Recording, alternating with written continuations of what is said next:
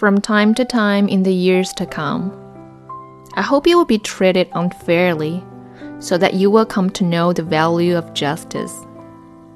I hope that you will suffer betrayal because that will teach you the importance of loyalty. Sorry to say, but I hope you will be lonely from time to time so that you don't take friends for granted. I wish you bad luck again from time to time so that you will be conscious of the role of chance in life and understand that your success is not completely deserved and that the failure of others is not completely deserved either.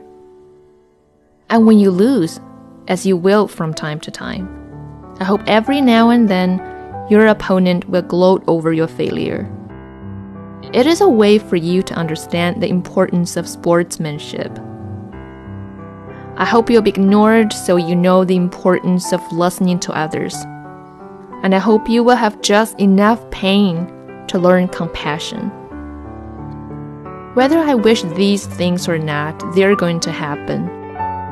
And whether you benefit from them or not, would depend upon your ability to see the message in your misfortunes.